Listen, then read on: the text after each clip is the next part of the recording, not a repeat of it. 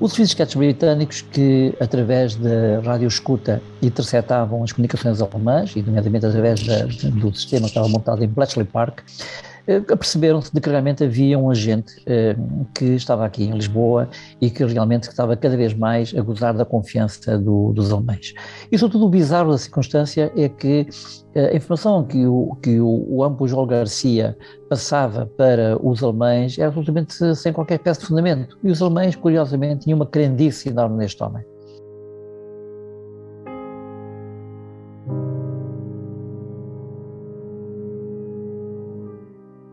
A história do espião Juan Pujol Garcia em Lisboa é apenas uma das que vai ouvir neste podcast, onde vamos olhar para o mundo das sombras em Portugal durante a Segunda Guerra Mundial. Para nos falar desta realidade, contamos com José António Barreiros, conhecido advogado e também há muitos anos um interessado pelo mundo da espionagem em Portugal durante a guerra entre as forças do eixo e os aliados. É, aliás, autor de vários livros onde aborda este tema. O meu nome é Carlos Guerreiro, bem-vindo ao episódio 9 do podcast Portugal 1939-1945 Espionagem nas Sombras de Lisboa.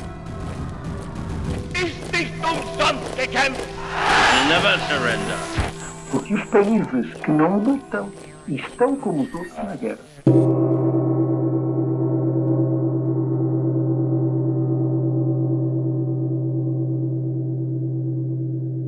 Há anos dizia-se que em Portugal nada se tinha passado durante a guerra porque o país tinha sido neutral. Sabemos hoje que isso não é verdade e para José António Barreiros, a neutralidade foi talvez a razão para Lisboa se ter transformado num ponto de passagem e de encontro para homens e mulheres que faziam da espionagem a sua principal atividade. Foi precisamente por ser um território neutral que Portugal se tornou uh, um lugar uh, adequado para as redes de espionagem estrangeiras aqui atuarem. Era, por um lado, uh, um lugar onde no aeroporto de Lisboa estavam lado a lado aviões das várias companhias, inclusive dos países beligerantes, tínhamos os aviões da Ala Litória italianos, tínhamos os aviões da Lufthansa, da Deutsche Lufthansa e tínhamos aviões da Boeing, uh, coisa que não aconteceria em nenhum outro país da, da Europa e portanto só a neutralidade permitia e portanto dava um lugar de rendezvous, diria, confortável para os agentes das várias potências que aqui se encontravam e ao mesmo tempo também que se espiavam mutuamente. Para além disso, eh, era fundamental para o esforço de guerra, de todos os lados, que se soubesse qual era, digamos, a, a posição que o governo português iria assumir durante uh, o conflito, uh, quer por um lado, por exemplo, em relação ao tema de Timor, quer por outro lado também mais tarde em relação, digamos, à, à posição da base dos Açores, mas num momento muito importante também o problema do alinhamento da Espanha no esforço de guerra, para que lado tomaria a Espanha. E, portanto, uh, não só havia as potências a espiarem-se umas às outras, mas havia também a preocupação de tentarem prescrutar qual era o pensamento do governo português, das forças políticas portuguesas, dos militares portugueses. Uh, acabam por passar por Lisboa, especialmente, mas digamos por Portugal de um modo geral, uh, espiões uh, um, um, pouco toda a parte, alguns deles que vão ficar bastante conhecidos, nomeadamente, se calhar falamos de nomes como Ian Fleming, que passou por cá julgo pelo menos duas vezes, um, Jordi Pujol, eh, Popov, portanto há aqui um conjunto de nomes que uh, conhecem Lisboa, pelo menos, não é? Sim, uh, bom, embora haja aí uma diferenciação que é bastante relevante nós considerarmos.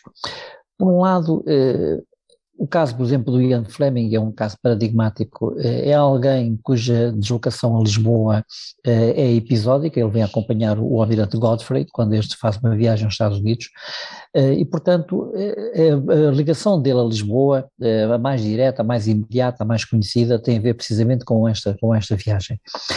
O almirante Godfrey estava à frente do Departamento de Informações Navais eh, da Marinha Britânica, o chamado NID, Naval Intelligence Division, e o então eh, tenente, eh, o capitão, não estou seguro quanto à patente, Ian Lancaster Fleming, trabalhava precisamente nesse departamento, na sala contígua ao almirante, e acompanhou na viagem. E é precisamente aqui que ele, numa sortida noturna, convive com o casino no Estoril e dali, digamos, fica uma lenda que não tem correspondência com a realidade.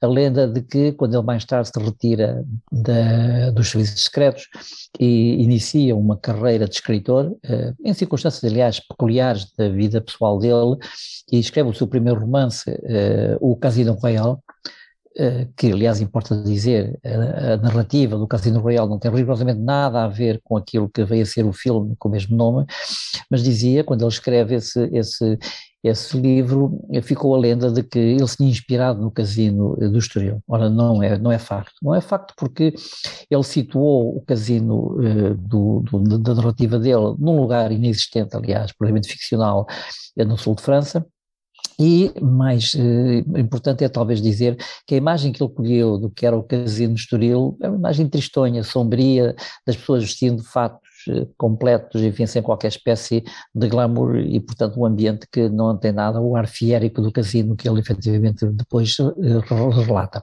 Mas isto é um exemplo típico de alguém que vem a Lisboa, na sua condição de agente dos serviços de informações, e que, portanto, passa para a história como, digamos, eh, o, pai de, todo, de, todo, de todos os espiões, se podemos dizer assim, é porque os livros dele e sobretudo os filmes dele mais tarde acabam por conhecer uma, uma, uma importância decisiva.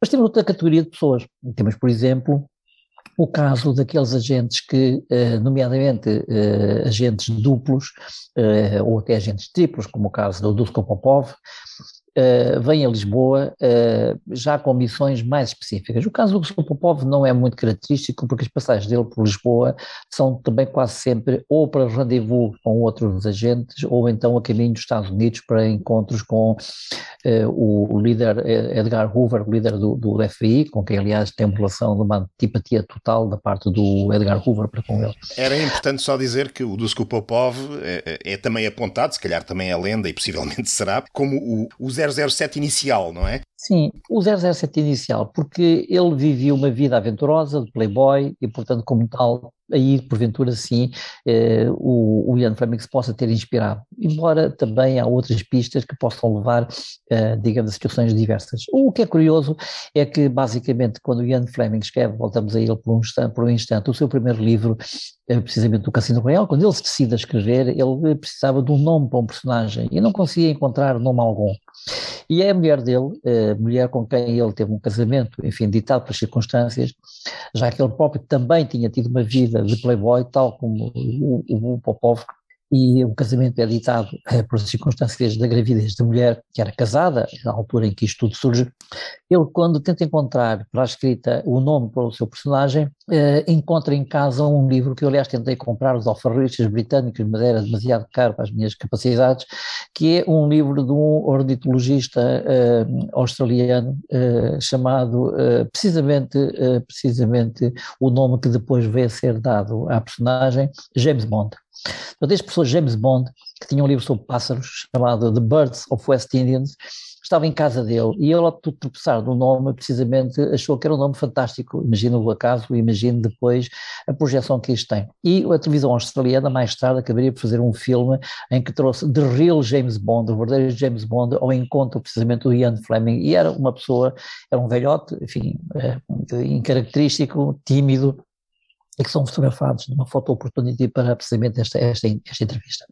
Mas voltando aos agentes em, em, si mesmo, um, o que é importante aqui, um, e portanto há aqui distinguir dois planos, é que para o, para o, público em geral, para o mundo ficcional, para o mundo do entretenimento, a imagem do agente como, eh, digamos, alguém que tem uma vida, a tal vida típica de playboy eh, do, do, do Popov, cujo nome, aliás, em Yugoslavo era Dusan Popov, era advogado e tinha um irmão chamado Ivan eh, Popov também, que trabalhou também de algum modo em relação aos serviços secretos. Se por um lado, digamos, isto é assim, mas na verdade importa dizer que muitos dos agentes no terreno eh, têm atuações muito diversas. E, e, sobretudo importa também dizer que os estudos sobre a guerra secreta eh, devem deter-se às vezes mais sobre o que é que os agentes em concreto faziam e menos sobre esses aspectos que são interessantes, enfim, são de entretenimento daquilo que era, digamos, digamos, a vida que levavam nestas passagens episódicas por aqui ou por outros territórios quando passaram. Popov acaba por ter um papel importante até uh, no próprio dia D. É, é um agente considerado uh, bastante importante, é, tanto é, por um lado como pelo outro. Sim, mas mais importante do que o Popov é precisamente o Juan Pujol Garcia. O João Pujol Garcia, perdão, que é um, é um indivíduo que tem uma, tem uma vida interessante, porque no fundo ele vem com uma história muito estranha para Portugal. Uh, ele é catalão e ao chegar aqui uh, encontrou modo de ganhar dinheiro de maneira fácil que basicamente passava por vigarizar os alemães, ou seja, ele que nunca tinha estado em Inglaterra, ele que no fundo eh, tinha como elementos de, de, conhecimento de Inglaterra um horário de caminho de ferro, mais um guia turístico e, pouco mais, ele não sabia sequer converter o, o, os, as libras e os shillings e os pence naquela forma antiga de converter o dinheiro inglês, mas eh, começou a abastecer os, os alemães através de mensagens, deixava ficar, deixava ficar, no Banco Espírito Santo, imagine só, onde aliás os alemães vão ficar depois a retribuição das informações que ele passava. Os serviços secretos britânicos que, através da radioescuta, interceptavam as comunicações alemãs, e nomeadamente através da, do sistema que estava montado em Bletchley Park, da máquina de descodificação das comunicações alemãs, eh, eh, perceberam-se de que realmente havia um agente eh, que estava aqui em Lisboa e que realmente estava cada vez mais a gozar da confiança do, dos alemães. E sobretudo o bizarro da circunstância é que a informação que o, que o, o Ampo João Garcia passava para os alemães era absolutamente sem qualquer peça de fundamento. E os alemães, curiosamente, tinham uma crendice enorme neste homem. Os ingleses tentaram encontrá-lo, não conseguiram, e curiosamente um dia o adido naval britânico, o senhor, uh, o senhor comandante Benson, encontra o adido naval americano e na troca de conversas eh, o americano dá conta de que tinha havido um fulano que se tinha oferecido para trabalhar para, para, para os serviços secretos.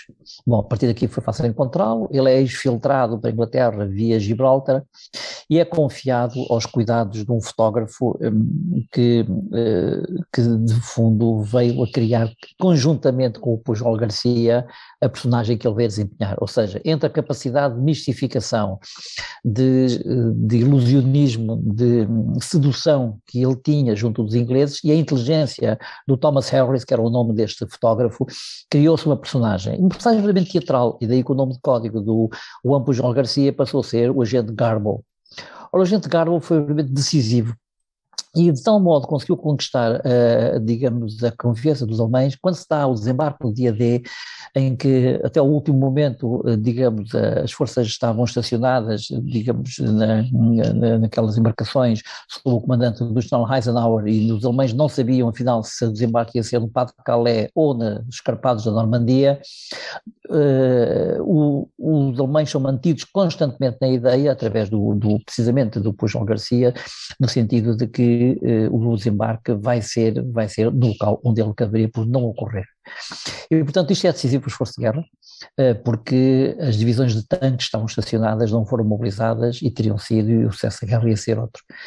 Portanto, é um caso típico, como aliás muitos outros, do indivíduo que vive de expedientes, um vigarista no fundo, basicamente, e que tem depois o sortilégio de ter as duas mais altas condecorações uh, das, duas, das duas potências, quer a, a, a, digamos a condecoração inglesa, quer digamos a, a, cruz, a cruz de ferro uh, alemã. Que curiosamente desaparece do mapa e é mais tarde encontrado, precisamente por um investigador, e estava na Venezuela.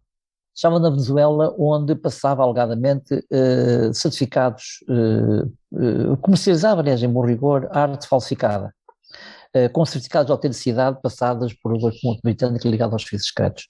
E pronto, e foi encontrado e fizeram mais tarde um livro sobre ele. Queria acrescentar que este Pujol eh, esteve eh, em Lisboa durante praticamente um ano, e muita da informação que ele fornecia era informação que ele encontrava nos cafés, nos jornais, etc. E, portanto, depois dava-lhe um, digamos, um arranjo.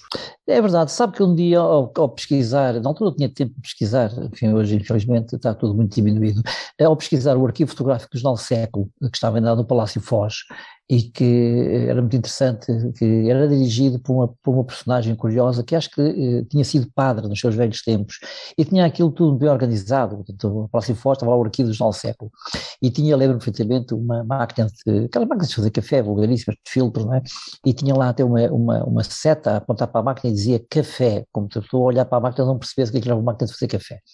E estava o arquivo fotográfico e eu tive o cuidado de ver as fotografias uma por uma, eram interessantíssimas, porque eram álbuns onde o fotógrafo colava as fotografias e punha à mão a legenda. E numa delas, eu de repente vejo esta coisa espetacular, que foi um grupo de jornalistas espanhóis visitam o nosso diretor, Dr. Pereira da Rosa, que é o diretor do século. E entre os tais jornalistas que visitou o nosso diretor, lá estava um tal uh, João Juan Garcia, que era nada mais nada menos do que precisamente o João Pujol Garcia, que estava ali disfarçado nessa altura de jornalista, que ele depois aquilo de facto não era. Mas era de facto um mistificador. Uma das redes que estudou num dos seus uh, livros um, é a rede que ficou conhecida como Rede Shell é uma rede britânica. Eh, eu gostava que me explicasse um bocadinho melhor como é que uh, começou este trabalho e uh, o que é que era de facto esta rede Shell, até porque envolvia nomes grandes, como o próprio Cândido Oliveira, que hoje tem o nome uh, numa taça de futebol. Eu, quando comecei a estudar a rede Shell, já estava avançado nas minhas pesquisas sobre a Guerra Secreta e já a Júlia Leitão de Barros havia publicado na revista História um artigo, precisamente o que ela chamou a rede Shell. A Rachel chama-se Rachel porque, no fundo, estava estacionada, tendo também muito como apoio uh, os locais de venda de gasolina, digamos, da companhia Shell Oil, um, e, portanto, é, o nome ficou por aí. O que é que se trata? Trata-se, no fundo, de uma antena portuguesa de uma rede de serviços especiais, no fundo, do SOE, o Special Operation Executive. Foi uma, curiosamente, o Churchill, que era um conservador, uh, achou que havia certas operações que não podiam ser confiadas aos exércitos regulares. Aquilo que ele, com aquele humor tipicamente britânico, designava a guerra não cavalheiresca. Bom, e, portanto, para estes trabalhos de propaganda negra, portanto, eh, para estes trabalhos de demolições, para estes trabalhos de subornar pessoas, de roubar coisas, enfim, como deitar uma mão, por exemplo, a um barco do porto de Borbogão, deitar barco, a mão a um barco do porto Lubito, 30 eh, palinha, passava moeda falsa, estes trabalhos, enfim, eram trabalhos de guerra irregular, tinha que se criar uma equipe especial. E o Churchill, que de facto era, como disse há pouco, um conservador, confiou precisamente esta missão a Hugo Dalton, que era um homem trabalhista, todo socialista, até diria mesmo, dentro dos termos, em que o termo socialismo tem sentido em Inglaterra, o qual organizou eh, uma rede, enfim, nos vários países, nomeadamente nos países que estavam ocupados pelos alemães. A especificidade desta rede em Portugal é que Portugal é um país neutral.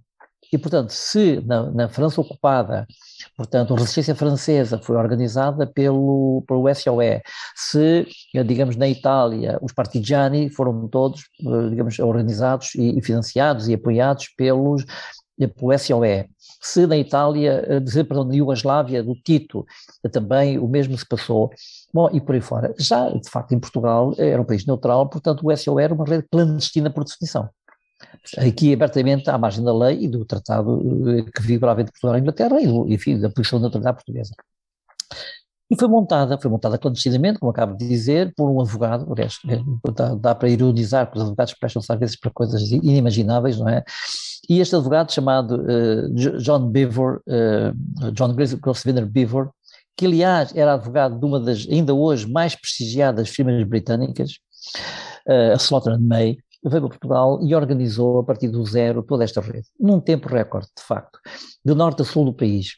E figuras, fiz o levantamento da rede toda, e quando estive no arquivo britânico, eh, ainda não era conhecido em lado algum o nome do Canto de Oliveira, eu estava a fazer o levantamento da rede a partir dos telegramas que circulavam eh, entre a antena local do SOE e, digamos, a sede britânica, e também, uh, digamos, aquilo que era interceptado a partir de outras, de outras fontes, e uh, descobri esta coisa espantosa que havia um certo momento em que se falava num agente com o nome de código, o nome, o nome de código eram números, outra vez era referido o mesmo nome de código reportado ao agente Pax, e um dia tropecei com um, um documento onde estava em cima do agente Pax, a lápis, alguém pôs um nome, portanto, algum funcionário para facilitar a vida a quem trabalhava, em vez de ver os nomes ou os, os números, pôs um nome. E o nome estava lá era C. Oliveira.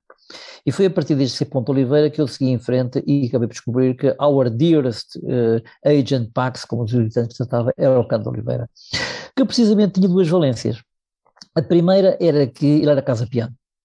E através da rede dos casa-pianos que estavam estacionados nos serviços de correios, eles conseguiam desviar durante a noite a correspondência que era enviada, digamos, fora da barra diplomática para os alemães, permitindo aos ingleses fotografarem-na e devolviam-na e repunham no circuito. Por outro lado, precisamente também a partir dos Correios, ele criou uma rede clandestina de rádio-telégrafo, que no caso de claudicar, digamos, a rede de comunicações normal, funcionaria como uma alternativa. E precisamente devido à sua condição de jornalista desportivo, e também dirigente desportivo, já na altura, enfim, de, de suas funções de treinador, ele criou nos vários clubes desportivos eh, toda uma rede, digamos, que, cujo objetivo era captar informação, difundir informação e, sobretudo, preparar, digamos, eh, tudo o que fosse necessário para alguma operação violenta. Infiltraram-se na mina de São Domingos, onde estava previsto um plano para roubar dinamite e para infiltrar armamento nas galerias da mina a partir de, do rio Guadiana, passava pelo Pomarão. Uh, infiltraram-se inclusivamente nas companhias inglesas sediadas no Porto, enfim, e tudo estava preparado precisamente para que uh, fosse atuado o sistema. Agora, perguntar-se-á, mas porquê? E aqui a história divide-se em duas interpretações, qualquer delas absolutamente legítimas e verdadeiras e, sobretudo, plausíveis. Havia em Inglaterra quem achasse uh, que se os alemães invadissem Portugal e no início, no final dos anos 40, não se sabia que a operação de invasão da Península Ibérica por caminho de Gibraltar estava já cancelada pelo Hitler, porque tinha trocado essa operação Félix, chamada por uma operação de caminhação à União Soviética, não sabia que estava já cancelada. E, portanto, a rede foi montada na perspectiva errónea de que, enfim, os, os alemães invadissem Portugal. E via que a Inglaterra pensasse que, de facto, eh, num momento desses, o Salazar não apoiaria aquilo que era necessário, não faria nada para impedir o avanço dos alemães. E, portanto, havia que preparar esta rede alternativa que fizesse ela barragem aos alemães. E havia quem pensasse isso que o Salazar nada faria por uma razão ideológica, porque havia quem pensasse que o Salazar, no fundo, alinhava o seu coração para o lado do eixo e não para o lado dos aliados. Mas havia quem tivesse uma outra perspectiva das coisas e achasse que não, que o Salazar não faria nada para destruir, como estava previsto, uh, por exemplo, as pontes e, e, e, barrar todo o caminho, enfim, pelas estradas. Havia uma invasão alemã por uma questão de mesquinhez financeira, para não gastar dinheiro, não disse, não, o nosso querido dinheirinho que tanto tinha custado a ganhar para fazer aquelas pontes e aquelas estradas, não ia agora deitar tudo fora e os alemães que passassem. E, portanto, quer por uma razão ideológica, quer por uma razão financeira, a rede foi montada.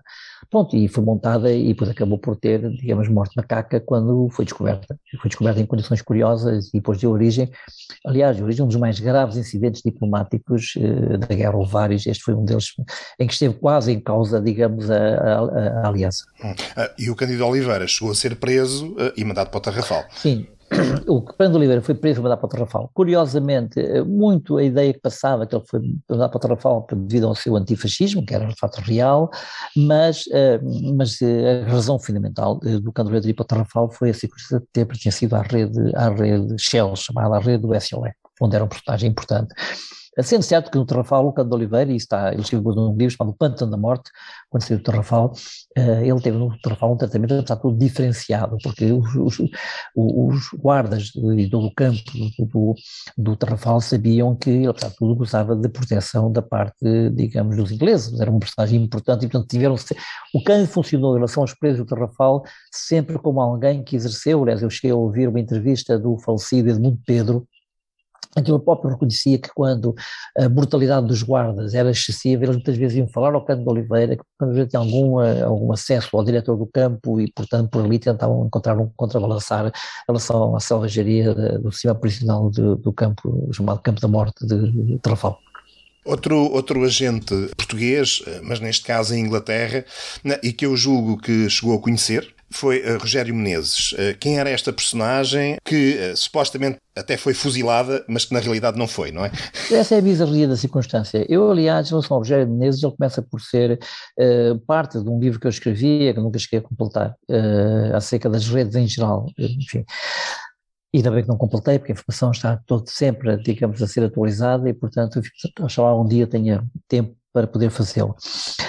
Quando, eu tinha este, este, livro pensado e tinha, ele era um capítulo quando, um belo dia, num julgamento que vou ter em Castelo Branco, curiosamente eh, me é dada a oportunidade de alguém me referir, sabendo que eu, enfim, embora discretamente escrevia já sobre este assunto, sobre este assunto da Guerra Secreta em geral, de que ali em Castelo Branco havia alguém eh, quem localmente chamava um espião de Hitler.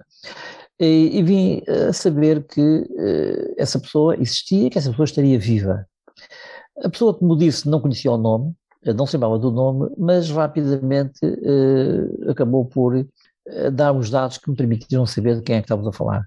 E tive a perspectiva de que estaríamos a falar precisamente do Rogério Magalhães Peixoto Menezes. Acabei por ir ao encontro dele, vicissitudes várias, um, e comecei então um livro, já um pouco com a assistência dele. O que é curioso nesse livro são duas facetas. Ele estava colocado na Embaixada Portuguesa em Londres, sendo na altura embaixador, o embaixador Armindo Monteiro, tinha sido datilógrafo aqui em Lisboa, na, na, nos negócios estrangeiros, na altura em que trabalhava para o Joaquim Pastarcos, um escritor, também era funcionário dos negócios estrangeiros, uh, em Londres, uh, ele levava a cabo difusão de informação, curiosamente informação sem grande relevância, o que é interessante, mas foi apanhado numa situação de que quando eu estive com ele, nem ele tinha perfeita percepção de que, da importância do, do seu caso. E sobretudo em que medida é que um homem uh, que foi julgado no Tribunal Central de Londres, uh, o Old Bailey, condenado à pena de morte, eh, foi condenado à pena de morte por informação de, eh, de nula importância, mas muito pequena importância. E quando eu estive com ele, uma das perguntas que surgiu foi precisamente porquê é que eu tinha condenado à pena de morte, coisa que ele ignorava. E, sobretudo, eh, ante aquela informação que o próprio Kim Philby, essa célebre toupeira soviética que esteve anos infiltrado na comunidade de inteligência uh, britânica até que se escapuliu uh, para a União Soviética, onde escreveu um livro de memórias, o próprio Kim Philby lhe chamava um petty fish, um peixe miúdo. Porque é que quando há uma pena de morte um homem destes? E, pedia, e o interesse é precisamente este, é que os ingleses tinham vindo a fazer sucessivas representações junto do governo Oliveira Salazar contra a impunidade de que, de que gozava a rede alemã de espionagem. E as coisas tinham chegado a um ponto uh, de mates nulo, uh, porque o Salazar, uh, com aquela, aquele cinismo mental que o caracterizava, tinha colocado os ingleses precisamente desta situação. Numa célula de comunicação de resposta que ele faz a uma nota verbal deixada um embaixador britânico em Lisboa, o Sir Ronald Campbell. E que é isto? A uma nação soberana como é Portugal. A única espionagem que pode importar é quando as potências estrangeiras nos espiam a nós. Mas, senhor embaixador Dom Salazar, o que é que o senhor quer que eu faça? Quando as potências estrangeiras, abusando da nossa neutralidade, espiam umas às outras, era o caso. Portanto, eu não posso fazer, porque se fizer, tenho que fazer em relação a ambas as partes, o que me obriga a ir contra a Inglaterra, contra o Salazar, o que muito me penalizaria devido à nossa aliança. Ora bem, os ingleses ficaram furiosos com esta resposta e a partir daqui, quando apanharam o Menezes a espiar através de cartas que enviava, escritas em tinta invisível, para uma irmã, Dona Alia de Menezes, para depois enviar quer aos agentes alemães em Lisboa, quer aos agentes italianos, acharam que aquilo era um portado de ouro. Prenderam-no. Tinham interceptado as cartas, e outro aspecto muito interessante que eu descobri pelo estudo dos arquivos britânicos é que esta operação de interceptar as cartas, uma operação que me causou desde o primeiro momento que eu convivi com o facto eh, era uma operação, era uma operação curiosa porque as cartas iam para a mala diplomática. Ora, como é que, sem violação da mala diplomática, os ingleses tinham? Ora, os ingleses violavam a mala diplomática. E vinha saber mais tarde que havia até, inclusive, um serviço especial organizado para este efeito, que era chamada Operação Triplex, que estava encarregue, de, de detectar, interceptar as malas diplomáticas das, das potências, nomeadamente dos países neutrais, nomeadamente Portugal. Era uma operação muito simples, uh, diziam, aliás, declaravam que o avião estava variado, melhor dizendo, não variavam, declaravam que o avião estava variado. O correio diplomático levava a mala com ele, uh, em princípio até, enfim, seguindo o protocolo, a mala vai algemada, e o oficial de segurança do aeroporto contratava o correio diplomático e dizia-lhe, olha, o avião está atrasado, tem uma avaria, não se importa, venha para o meu gabinete, toma aqui umas bebidas e tal, e portanto, enfim, as coisas estariam à espera. E o homem, pensando que havia uma mobilidade, obviamente retirava, digamos, a mala, guardava-se num cofre, para não haver dúvidas, só que o cofre tinha duas portas, e claro, da outra porta abriam, abriam a, a, mala e fotografavam as coisas. Ora bem, era assim que ele interceptava a correspondência do Menezes. E descobri isto porquê? Porque na correspondência que eu encontrei no arquivo britânico, ele respondia à irmã dizendo, mas espera lá, eu estava a responder à carta X, mas falta a carta Y, porque não respondes, mas não recebeste. Eu comecei a perceber que havia ali uma, uma, uma, diferença de cartas. Ora bem, eram as cartas que os ingleses abriam, eram as cartas que ao passarem um gás fluorescente em cima da tinta invisível conseguiam revelação durante uns segundos o suficiente para fotografar, mas às vezes esse gás inutilizava a carta. E ao inutilizar a carta eles tinham que deitar fora, e já não podiam fazer seguir a carta. E, portanto, o grande escândalo que esta investigação permite revelar foi precisamente a violação da malha diplomática. O Menezes é preso, é levado eh, ao Tribunal Penal Central de Londres, é condenado à pena de morte e marcam a execução provocatoriamente para o dia 28 de maio, que é uma data, enfim, que no antigo o Estado Novo tinha todo o significado. Bom, isso está embaraçado, está em xeque, como eu digo no livro. E, isso, e não, não chega a xeque-mate, porque entre uma longa negociação entre o governo britânico, ao mais alto nível, e o Salazar diretamente, por causa deste pequeno Menezes, veja-se a importância da história, e acaba por ser o rei Jorge VI que comuta a pena. Eu tenho, aliás, a, a cópia da, de, de, do ato real de comutação da pena do, do Menezes. Portanto, o Menezes é interessante, já está, é um pequeno é um pequeno espião, passo o termo, enfim, um pequeno agente da guerra secreta, ganha importância estratégica num jogo, digamos, largamente superior a ele entre as potências, uh, e praticamente entra para a história, desaparecendo depois nos, nas catacumbas da, da, história, e vai parar a Castelo Branco, onde, onde o encontrei, estava completamente aliado de tudo, uh, vivia traduções, tinha ensinado num colégio, era uma pessoa discretíssima e até, digamos, com alguma dificuldade em lembrar e vontade de lembrar grande parte da sua história. Ele, atenção, quando foi, quando a pena de morte tinha 20 e poucos anos, não dá um pouco a ideia. Um outro trabalho que, que realizou um, é fora de, de Portugal, é, é, em Goa, na altura uma, uma colónia portuguesa, uh, e há também uma história interessante, porque mais uma vez entra a, a célebre Soy, que um, hum. organiza e executa um ataque a navios alemães e italianos que se encontram no porto de Goa, por, por causa hum. da guerra, portanto, desde, desde o princípio da guerra que estão lá, uh, e depois a situação, digamos que há um volte-face muito interessante, é que uh, os portugueses não acreditam no ataque e acabam por acusar tanto alemães como italianos uh, de terem afundado os navios por vontade própria e são, e são quase presos, quase não, são mesmo presos e, e, e acabam por, por ter pena de prisão. Eu cheguei a esse, esse episódio através de um curioso incidente que eu frequentava na altura a biblioteca do Instituto Britânico em Lisboa. E um belo dia, uh, procurando, uh, não na área, digamos, ficcional, mas não sei em que área procurava livros, cai-me nas mãos um livro chamado Boarding Party. Tinha sido escrito por um jornalista chamado James Lisser. E é aquelas coisas, de facto, parece que existe um destino em caminhar as coisas. O livro cai-me nas mãos e eu olho para o livro e vejo lá escrita a palavra Goa. Requisitei-o, li-o e descobri que era a narrativa deste episódio, precisamente contada à maneira inglesa.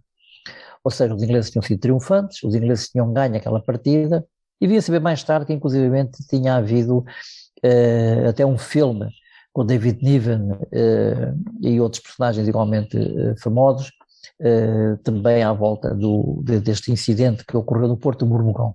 Bom, talvez por um orgulho patriótico, ao ver os portugueses tratados num livro abaixo de cão, nós éramos no fundo uns desgraçados, corrompidos, enfim, por, por tudo isto, resolvi eu próprio ir atrás da história e, mais uma vez, entre os britânicos e os portugueses, consegui reconstituir o essencial. O que é que se passava? Estava em Calcutá assediada uma antena do SOE.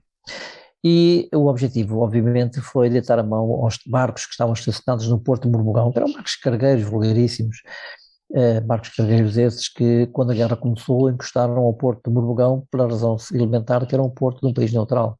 E, portanto, estavam protegidos de serem aprisionados em alto mar. E esses navios, eles tiveram muito tempo mesmo, aliás, estabeleceu-se uma convivência amiga entre a tripulação e as pessoas de terra, que era o navio, o navio-chefe, que era o Ehrenfels, e depois dois navios alemães, que eram o, o Braunfels e o Drachenfels, e o navio italiano, que era o Anfora.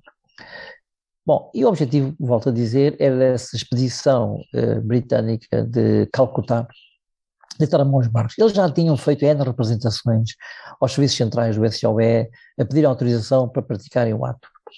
E uh, o SOE, a autorização que lhes tinha dado era de que o fizessem, mas por meios uh, não violentos, uh, inclusivamente através, digamos, do suborno. Ora, o SOE já tinha subornado, o, tinha subornado o comandante do navio uh, britânico, uh, perdão, do navio alemão, perdão, que estava estacionado no Porto Lubito e tinha-lhe deitado a mão. E o oficial que esteve nessa operação tinha sido condecorado precisamente por ter corrompido, ou seja, a corrupção uh, que todos diabolizamos, foi considerada uma virtude marcial digna de uma condecoração.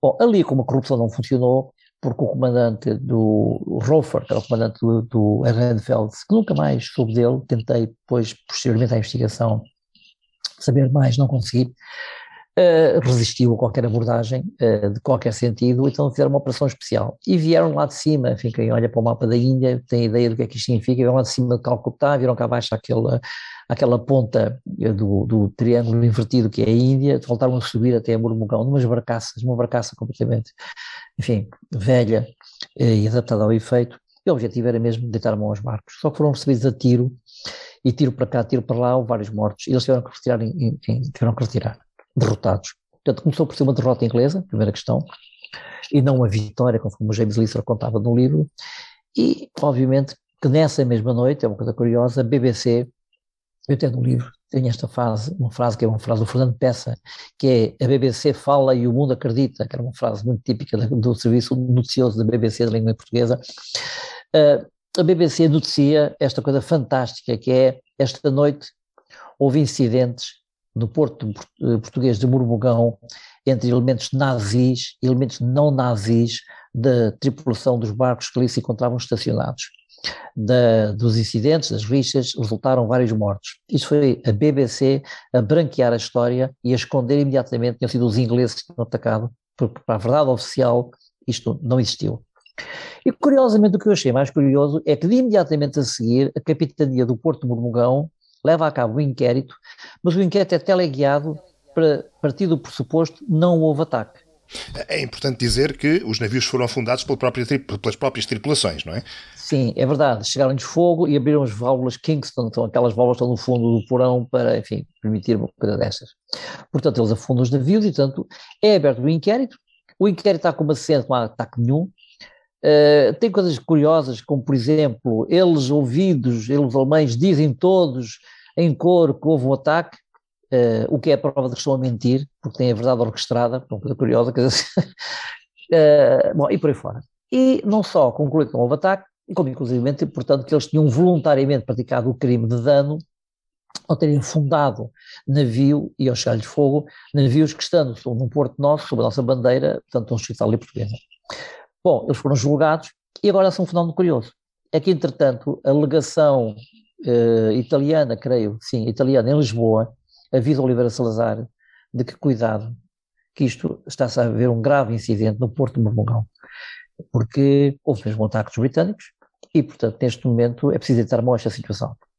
E eu consegui encontrar outro aspecto curiosíssimo da história, que é precisamente a intervenção de Oliveira Salazar nisto, em que ele já não pode desmentir a justiça, quando estavam, uh, estavam já em julgamento, mas também ao mesmo tempo não queria criar embaraços à Inglaterra, não queria pôr em causa a aliança e portanto interveio no processo arranjando ali uma fórmula jurídica que fez com que eles ficassem com a pena de prisão preventiva, com a prisão preventiva que já tinham tido no cômputo final da pena e tudo se arrumou discretamente assim. E muitos ficaram por lá e muitos deram depois em comerciantes ricos, houve um que passou a ser o representante local da Volkswagen, etc, etc. É toda uma longa história. E curiosamente isto permitiu demonstrar uma vez mais, eh, digamos, as dificuldades que a aliança eh, com a Inglaterra experimentou ao longo deste tempo, porque entre as atitudes ditadas pelas necessidades da guerra secreta e ao mesmo tempo as virtudes, eh, as necessidades de garantir aqueles valores inerentes a uma aliança diplomática, houve sempre ali um choque entre choque e contra-choque. É, é isto que dita o interesse do assunto. É sempre um assunto em que entre, perguntando porquê, porquê o interesse, é porque entre, entre a verdade histórica oficial a verdade dos diplomatas, a verdade uh, dos ofícios, a verdade dos processos judiciais, a verdade, enfim, tudo aquilo que é o público evidente, há depois a verdade quase como a magma subterrânea de um vulcão, que é o pensamento destas operações, das guerras clandestinas, dos arranjos, enfim, que não se podem revelar. E quando chega um arquivo como o arquivo britânico, como só os arquivos britânicos, mas os arquivos portugueses também, alguns, embora os britânicos muito mais ricos, e os alemães seguramente também, a sensação que eu tenho é uma sensação estranha, porque quer dizer assim, eu vou pegar em documentos que foram aqui fabricados para esconder a verdade. E, portanto, quando eu olho para um papel e vejo um nome, eu tenho que pensar várias vezes se aquele nome é verdadeiro, se corresponde a alguém. E, por exemplo, cá está, quando eu abordei, por exemplo, a rede dos agentes do Amplo João Garcia, havia todo um conjunto de dossiês com nomes, nenhum daqueles agentes existiu, jamais. Quer quando eles estavam em Lisboa, mas mesmo quando eles estavam a partir da Inglaterra, sob o comando do Thomas Harris, mas também, sobretudo, ao mesmo tempo, eu penso é que muitas das descrições que aqui estão são feitas para enganar. E, portanto, há aqui para além dos papéis. Mas quando falamos com os agentes humanos, devido à compartimentação da informação, cada agente conhece a sua pequena história. O Menezes sabia que tinha espiado, sim. O Menezes sabia que tinha espiado sem grande convicção, sim. O Menezes sabia que a informação que mandava não tinha importância de maior, salvo uma, que foi uma provocação que lhe fizeram para conseguirem apanhar. Ok, nem ele teve percepção bem disso. Mas não sabia mais nada. Não sabia porquê a pena de morte. Ora, ir à pena de morte é ir ao fundo realmente da história. E é isto que dita o interesse entre a aparência e a realidade, uh, o, o, ostensivo e o, e o, e o, e o discreto. Não é?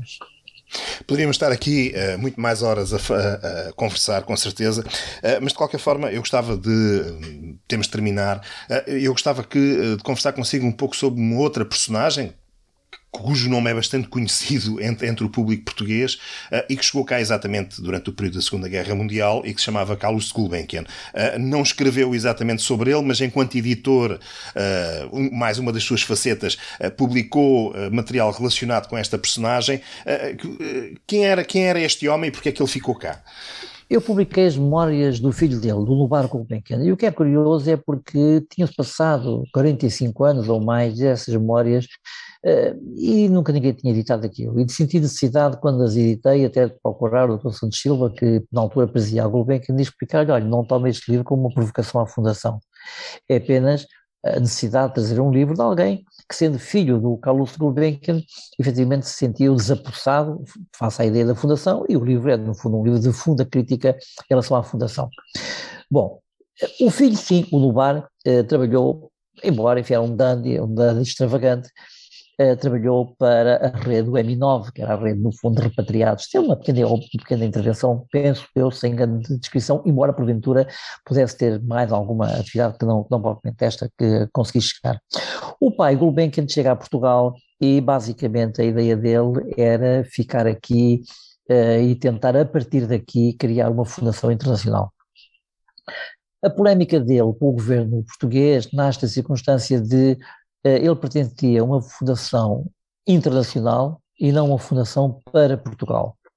E pretendia uma fundação com a participação no Conselho de Administração de personalidades internacionais e não uma fundação maioritariamente detida por personagens portugueses. Só o Dr. Azeredo Perdigão, conliado com o Dr. Oliveira Salazar, eh, enfim, arranjaram as coisas em termos da fundação ter o perfil que hoje tem para benefício de facto de Portugal. O Carlos era um homem ligado, portanto, aos petróleos desde o tempo, como o Dubar conta nas suas memórias, em que o petróleo servia para acender eh, candeias, não é? Portanto, uh, iluminar um pouco mais. Só que ele descobriu que aquele líquido sujo, negro, tinha um valor incalculável como futuro e, de fato, começou a entrosar-se no negócio cada vez mais. Eu não excluo de modo algum que digamos, eh, ele pudesse ter sido durante muito, durante algum tempo, ter cultivado por serviços de informações, mas sempre ao nível dele, ou seja, eh, que ele propriamente fosse um agente duvido como tal, embora, como digo, é preciso também dizer várias coisas, uma delas é que os agentes de alto nível, chamados agentes honoráveis, é? honorários, são agentes que, enfim, passam informação uh, ao nível a que se encontram e essa informação é muito mais credível do que às vezes os pequenos agentes no terreno sem informação estratégica.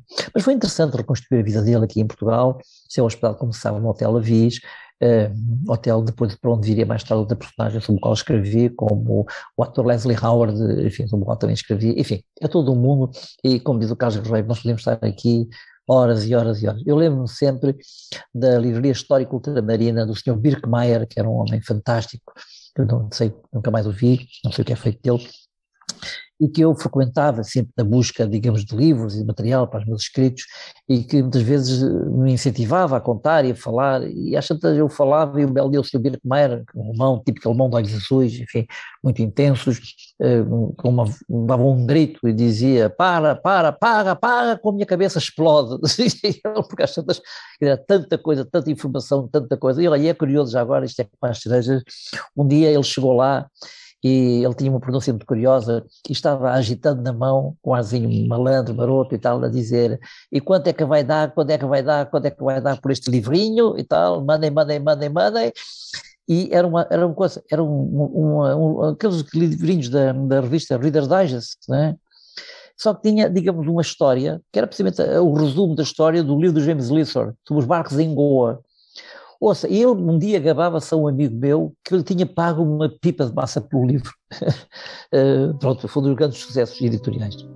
Como digo, podíamos estar aqui uma vida inteira porque as coisas são tantas que, enfim. Haverá certamente outras oportunidades para voltarmos a falar sobre este tema, até porque surgem constantemente novos documentos e informações. Agradeço a José António Barreiros a disponibilidade para esta conversa. Informações sobre alguns dos seus livros estão no nosso site em www.portugal1939-1945.org. Utilize o mesmo site ou o nosso e-mail 1939portugal1945@gmail.com para nos enviar histórias pessoais ou de família relacionadas com o período da Segunda Guerra Mundial. Dicas, sugestões e críticas também são, obviamente, bem-vindas. A música que ouviu chama-se Despair and Triumph, de Kevin MacLeod. Pode encontrar o tema no site filmmusic.io. Agradeço aos que nos escutaram e a todos os que têm divulgado o podcast e o nosso site. Até à próxima.